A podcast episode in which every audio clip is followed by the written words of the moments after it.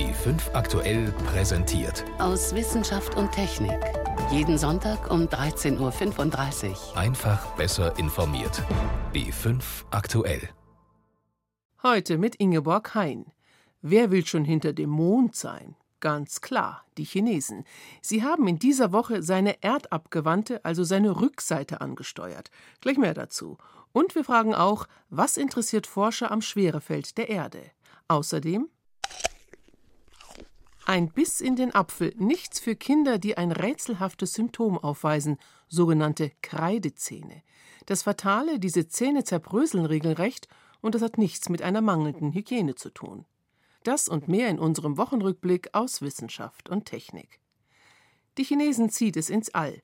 Sie planen eine eigene Raumstation und sie interessieren sich für die dunkle Seite des Mondes. Am Pfingstmontag haben sie schon mal einen Satelliten gestartet, der erste Schritt für eine spätere Landung. Mein Kollege Guido Meyer beobachtet die Aktivitäten der chinesischen Forscher. Herr Meyer, welche Rolle spielt dieser Satellit, sozusagen der Vorbote einer Mission? Also der Vorbote, der heißt Chuaqiao und das ist eine alte chinesische Saga und die berichtet von Elstern, die einen Bogen über den Himmel schlagen. Ganz denkwürdig dieser Name. Der Himmel ist in dem Fall der Mond. Diese Sonde soll zum Mond fliegen und zwar hinter den Mond. Sie soll Position beziehen, ungefähr 60.000 Kilometer hinter dem Mond und dann weiter ins All gucken. Und man braucht diese Sonde, um wirklich hinter dem Mond erst einmal schauen zu können, oder? Ins All zu gucken ist die eine Aufgabe und man braucht sie auch als Relaisstation, denn es geht ja weiter. Chiachiao ist erst der Vorbote. Es kommt dann später im Jahr eine Mission, die nennt sich Chang'e 4. Das wird eine doppelte Mission sein, ein Lander und ein Rover. Und dieses Gemisch, diesen Rover-Lander, wollen die Chinesen ebenfalls, als erste übrigens, auf der Mondrückseite absetzen. Nur, sie brauchen eine Funkbrücke. Deswegen soll der Rover seine Funksignale halt hochschicken in die Mondumlaufbahn zu dem Punkt, wo eben jetzt dieser Chiachiao kreist und dann quasi als Relaisstation die Daten weiter zur Erde schickt. Und im nächsten Jahr wird es dann noch besser. 2019 wollen die Chinesen eine Folgemission starten, die heißt dann auch Chang'e 5, die ebenfalls auf dem Mond landen und dann auch zum ersten Mal vollautomatisch Proben des Mondgesteins zurück zur Erde fliegen sollen. Also ein ziemlich umfangreiches Projekt. Was ist denn an der Rückseite des Mondes so spannend, also der Seite, die wir ja von der Erde aus nicht sehen können? Das ist die Frage, warum die Krater hinten kleiner sind als vorne sozusagen. Auf der eher zugewandten Seite haben wir ziemlich große Einschlagkrater. Man kann sie auch mit bloßem Auge von der Erde aus auf dem Mond sehen. Auf der Rückseite sind sie alle kleiner und die Astronomen glauben, dass vor rund vier Milliarden Jahren, als dieses Bombardement von Asteroiden aus dem All auf Erde und Mond einprasselte, dass da die Vorderseite, also die, die wir sehen, die Kruste weicher und heißer war und die Rückseite eben schon ein bisschen mehr erkaltet und deswegen auch härter. Deswegen sind die Krater auf der Vorderseite, die sind so ein bisschen zurückgefedert worden und bei jedem Schwingen wurde der Krater größer und größer, während auf der Rückseite die Einschlagbrocken aus dem All tiefer in den Mond eingesunken sind und deswegen die Krater kleiner sind. Das ist bisher nur eine Hypothese, das wollen die Chinesen halt mit ihrem Lander und ihrem Rover im Herbst dann rausfinden. Es ist eine chinesische Mission, aber die Chinesen machen nicht alles alleine. Es gibt ja auch eine internationale Zusammenarbeit. Ja, auch Deutschland. Die Uni Kiel zum Beispiel möchte wissen, wie groß die Strahlung auf der Mondrückseite ist. Eines Tages wollen ja Chinesen auch bemannt zum Mond. Sie wollen ihre Taikonauten halt zum Mond schicken. Wie stark die Strahlung dort ist, die Astronauten oder Taikonauten dort erwartet, das will die Uni Kiel herausfinden. Und sie will auch den Wassergehalt des Bodens messen unter dem Lander. Es gibt ja nicht nur in diesen Kratern Wassereis auf dem Mond, es gibt auch Wasserstoff im Regolith, also in diesem Staub, der den Mond bedeckt. Und wie viel Wasser in dem gelöst ist, das wollen die Forscher der Uni Kiel ebenfalls herausfinden, sozusagen als Huckepack-Experiment auf dem chinesischen Lander. Was ist denn jetzt der Sinn dieser Mission? Ist das jetzt das Innovative, dass die Chinesen die Rückseite anpeilen? Genau, erstens das. Und das ist eben das eigene jetzt. Kein anderer Staat, weder Indien noch Japan noch Russland noch Europa, ist so weit gekommen wie die Chinesen bisher. Sie bauen gerade ihre Raumstation auf und sie wollen eben jetzt eine Mondbasis errichten. Also nicht jetzt, aber im nächsten Jahrzehnt. Natürlich kann man sagen, das haben die Amerikaner bereits vor 50 Jahren gemacht, aber es hat eben nach ihnen keiner mehr geschafft. Deswegen, ja, die Chinesen machen viel nach, aber sie können es eben und wir Europäer können das noch nicht. Aber immerhin von den Daten, die die Chinesen einsammeln werden, profitieren dann auch irgendwann die Europäer. Die Europäer insgesamt. Also wie gesagt, die Uni Kiel ist dabei, aber auch Experimente aus Schweden und aus Holland, also international angelegt. China möchte eben bewusst auch eine Alternative anbieten zur ISS, zur Dominanz der Amerikaner. Sie sagen halt, kommt zu uns, bei uns könnt ihr auch zum Mond fliegen und dort Experimente durchführen. Informationen von Guido Meyer. Die Amerikaner sind vor 49 Jahren als Erste auf dem Mond gelandet und die Chinesen wollen die Ersten auf der Rückseite des Mondes sein.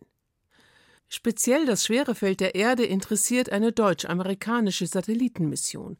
Grace, so heißt sie, hat in den vergangenen 15 Jahren schon fleißig Daten gesammelt und kartiert, wie sich zum Beispiel Wasser und Eis auf der Erde verteilen. Inzwischen ist der Satellit altersbedingt verglüht, macht aber nichts, denn am Dienstag hat sich der Nachfolger Grace Follow-on auf den Weg gemacht. David Globig. Blue Marble, blaue Murmel, ist wohl eines der bekanntesten Fotos der Erde. Das Bild, das ein Astronaut 1972 beim Mondflug von Apollo 17 aufgenommen hat, zeigt unseren Planeten als scheinbar perfekte Kugel im schwarzen All. Doch so perfekt ist diese Kugel gar nicht. Satelliten etwa bekommen das auf ihrem Weg um die Erde ständig zu spüren. Die Anziehungskraft, die an ihnen zerrt, ist mal stärker und mal schwächer, erläutert Christoph Dahle vom Deutschen Geoforschungszentrum. Die Unterschiede kommen durch die unterschiedliche Verteilung der Massen im Erdinneren und auch an der Erdoberfläche. Denn je größer eine Masse, desto stärker die Anziehungskraft. Ein Gebirge wie zum Beispiel der Himalaya sorgt dafür, dass ein Satellit ein kleines bisschen beschleunigt wird, wenn er sich den Bergriesen nähert, und ein wenig abgebremst, wenn er sie überquert hat. Lässt man wie bei der Grace-Mission zwei Satelliten mit gut 200 Kilometer Abstand auf derselben Bahn fliegen, passiert Folgendes. Der vorausfliegende Satellit wird jeweils einige Sekunden früher beschleunigt oder abgebremst als der zweite. Dadurch verändert sich der Abstand der Satelliten. Registrieren lässt sich das mit Hilfe von Mikrowellen. Die Schwankungen sind nur minimal, erklärt Gerhard Heinzel. Er leitet die Abteilung Interferometrie im Weltraum am Max-Planck-Institut für Gravitationsphysik in Hannover. Wir messen nur kleine Änderungen im Abstand. Die Änderungen sind ungefähr 80 Mikrometer oder sowas, wenn das Satellitenpärchen über eine große Massenansammlung wie zum Beispiel den Himalaya fliegt. 80 Mikrometer ist vergleichbar mit der Dicke von einem Haar. Und das auf eine Distanz von gut 200 Kilometern. Doch die Messmethode funktioniert nicht nur bei Gebirgen, betont Christoph Dahle, der für die wissenschaftliche Auswertung der Grace-Mission zuständig ist. Es lassen sich sogar noch wesentlich geringere Schwankungen registrieren zum Beispiel auch durch Wassermassen, durch den Wasserhaushalt, den globalen. Und diese Verteilung ist eben zeitlich nicht konstant. Weil der Mensch beispielsweise Grundwasservorkommen nutzt oder weil starke Niederschläge in einigen Regionen für Hochwasser sorgen. Solche Veränderungen sind für die Forscher besonders interessant. 15 Jahre lang haben sie deshalb mit den Grace-Satelliten Monat für Monat sogenannte schwere Feldkarten erstellt, die einen Überblick über die Masseverteilung liefern. Dabei ist teilweise Alarmierendes herausgekommen. Ein Paradebeispiel, was man mit Grace machen konnte, ist eben zu quantifizieren, wie stark und wie schnell sich die Eismassen verändert haben, wie groß der Eismassenverlust ist in zum Beispiel Grönland. Seit 2002 hat Grönland fast 300 Milliarden Tonnen Eis pro Jahr verloren, die Antarktis rund 120 Milliarden Tonnen jährlich. Diese Daten der Grace-Mission sind unter anderem in die Berichte des Weltklimarates eingeflossen. Um solche Veränderungen auch weiter beobachten zu können, warten die Forscher schon ungeduldig auf die Nachfolgemission Grace Follow On. Damit es keinen Bruch bei den Daten gibt, gleichen die beiden neuen Satelliten weitgehend den alten. Mit einem entscheidenden Unterschied. Parallel zur Abstandsmessung mit Mikrowellen testen die Forscher ein Lasersystem. Zuständig für dieses Instrument ist Gerhard Heinzel vom Max Planck Institut für Gravitationsphysik. Mit Licht kann man sehr viel genauer messen, weil die Wellenlänge sehr viel kleiner ist. Mikrowellen haben Wellenlängen von einigen Zentimetern, aber das Laserlicht hat eine Wellenlänge von einem Mikrometer ungefähr. Die Messmethode wird so wesentlich empfindlicher. Christoph Dahle und seine Kollegen hoffen, dass sie damit noch detailliertere Schwerefeldkarten erstellen können als heute.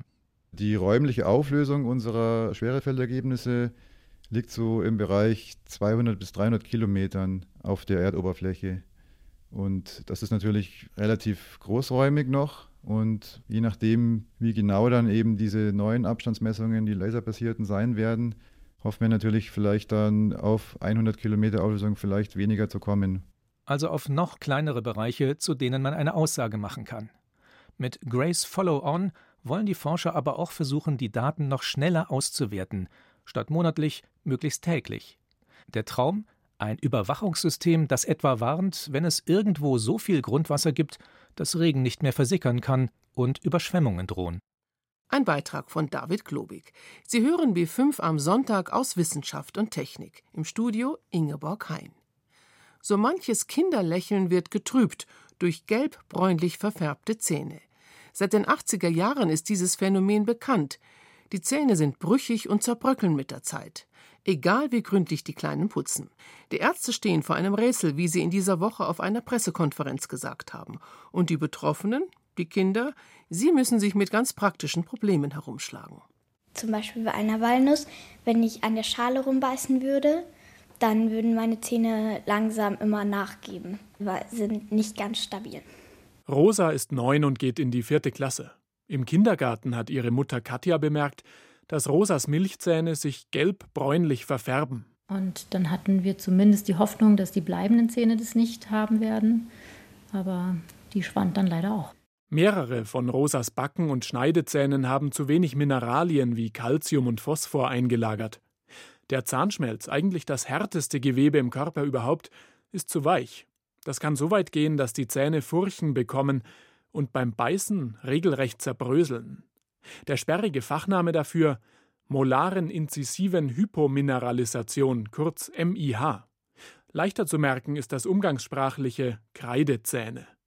Aktuelle Studien weisen darauf hin, dass in Deutschland rund jedes zehnte Kind betroffen sein könnte. Das Institut der deutschen Zahnärzte spricht in seiner jüngsten Erhebung zur Zahngesundheit sogar von jedem dritten Zwölfjährigen. Man fragt natürlich zuallererst, wo kommt es her? Was habe ich falsch gemacht? Was habe ich in der Schwangerschaft womöglich Falsches gegessen, getan, dass dieses Kind es jetzt hat? Und das konnte uns aber keiner beantworten. Sagt Katja, die Mutter von Rosa. Vor 30 Jahren haben Zahnärzte MIH das erste Mal beschrieben, aber immer noch können sie nur mutmaßen, wie es dazu kommt. Man weiß, der Zahnschmelz der ersten Backen- und Schneidezähne entwickelt sich zwischen dem achten Schwangerschaftsmonat und dem vierten Lebensjahr. Also muss die Störung auch da aufgetreten sein. Aber ob Infektionskrankheiten, etwa der Atemwege oder Antibiotika schuld sind oder doch die Ernährung von Mutter und Kind, alles ungeklärt. Tierversuche zeigen, auch Bisphenol A könnte der Auslöser sein, eine Chemikalie, die zum Beispiel in Plastikflaschen und beschichteten Konservendosen steckt. Aber endgültige Beweise fehlen. Zudem ist unklar, ob wirklich so viel mehr Kinder betroffen sind als früher oder ob Eltern und Zahnärzte heute nicht einfach genauer hinschauen. Allerdings gibt es Hinweise, dass die Kreidezähne tatsächlich häufiger werden. Der Kinderzahnarzt Jan Kühnisch von der LMU München hat hunderte Kindermünder untersucht. Und er hat sie verglichen mit über 350 Schädeln mittelalterlicher Skelette, die er auf MIH untersucht hat. Das Ergebnis eindeutig. Es waren so um die drei Prozent der Schädel, die offensichtlich oder mit einem wahrscheinlichen MIH-Befund vergesellschaftet waren.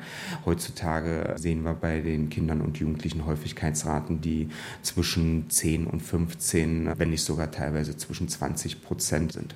Solange die Ursache für den Anstieg nicht gefunden ist, können Patienten wie Rosa nur versuchen, ihre Zähne möglichst gut zu schützen. Also trotzdem Zähne putzen, auch wenn das Zahnfleisch oft chronisch entzündet ist und das Putzen wehtut. Sonst würde der dreckig sein und irgendwann Karies bekommen. Fluorid in der Zahnpasta und auch im Speisesalz hilft, Rosas Zähne zu stärken. Zusätzlich trägt ihre Zahnärztin einen Fluoridlack auf und kittet die Zähne, wo es nur geht. Meistens kommen wir dorthin, weil schon wieder irgendein Stück Zahn abgebrochen ist. Und dann flickt die das an der Stelle oder klebt eine neue Ecke dran. MIH, die rätselhafte Zahnerkrankung bei Kindern. Moritz Pompel hat berichtet. In diesem Frühjahr gibt es wettermäßig nichts zu meckern. Oft hatten wir schon sommerliche Temperaturen. Den einen gefällt's, den anderen rinnt der Schweiß. Und bei Männern erst recht. Meinen viele. Stimmt aber so pauschal gar nicht, wie aktuelle Ergebnisse der duftigen Schweißforschung zeigen. Noch spielen die Basketballer in der großen Halle des Turnvereins MTV in München. Danach kommt das Hochintensiv-Intervalltraining. Ein hartes Programm, Schweiß garantiert bei Männern und Frauen. Aber wer schwitzt eigentlich am meisten? Hm, vermute Männer. Zumindest habe ich das Gefühl, beim Sport die Männer stärker schwitzen zu sehen. Also bei High Intensity sehe ich mehr, dass die Männer schwitzen, das auf jeden Fall. Warum? Ich weiß es nicht, weil sich der Körper mehr aufheizt. Keine Ahnung. Ich würde sagen Männer. Vielleicht gibt es beim Schwitzen einen Geschlechterunterschied. Wobei Trainerin Ingrid ist da nicht so überzeugt. Zumindest nimmt sie sich was anderes vor. Sie sagt, es schwitzen. Beide gleich. da kann ich drauf schwören. okay. Und schon beginnt das Hochintensiv-Intervalltraining. Auf geht's! Die ersten kommen schnell ins Schwitzen, während andere noch leicht gähnen. Schon lange gehen Forscher der Frage nach, warum das so ist und woran es liegt, dass manche mehr und andere weniger schwitzen.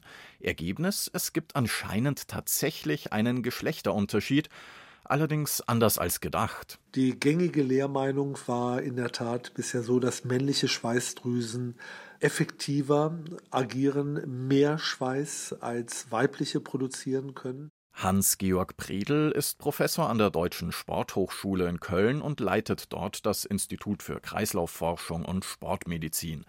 Männer sind also die stärkeren Schwitzer? In absoluten Schweißkategorien gedacht ist das auch so, aber bezogen auf die Körpergröße stimmt das längst nicht mehr. Da schwitzen nämlich Frauen genauso viel wie Männer. Es hängt also von der Körpergröße ab und nicht direkt vom Geschlecht. Zu dem Ergebnis kam der Bewegungswissenschaftler Sean Notley in seiner Doktorarbeit.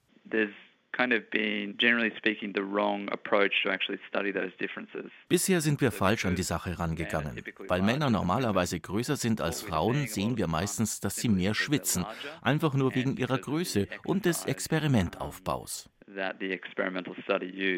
Genau hier hat der australische Bewegungswissenschaftler Notley angesetzt. Er hat zwei Testgruppen zum Training antreten lassen und ihre Schweißmengen gemessen. Eine größere Gruppe aus 60 sehr unterschiedlichen Frauen und Männern und eine kleinere, bei der Frauen und Männer ähnlich groß und ähnlich fit waren. Bei beiden Gruppen kam raus, wenn man Männer und Frauen der gleichen Größe zusammen untersucht oder mit statistischen Verfahren die Größenunterschiede rausrechnet, sehen wir, Männer und Frauen schwitzen ähnlich viel. Nutley und seine Kollegen erklären das erstens mit der Funktion von Schweiß. Wir kühlen unseren Körper über die Haut, indem wir Blut vom Zentrum an die Oberfläche verlagern Dort verdunstet Schweiß und kühlt das Blut. Sportmediziner Hans-Georg Predel. Die Verdunstungskälte, die wir produzieren, ist natürlich hochwirksam und die Verschiebung von Blut von zentral nach peripher wäre sinnlos, wenn wir nicht gleichzeitig eben die Möglichkeit hätten, dieses an die Oberfläche verlagerte Blut dann eben über die Verdunstungskälte wieder abzukühlen. Wenn jemand größer ist, hat er auch mehr Haut und kann mehr Verdunstungskälte erzeugen. Er ist aber auch schwerer und muss mehr Masse kühlen. Hier kommt der zweite Erklärungsansatz ins Spiel.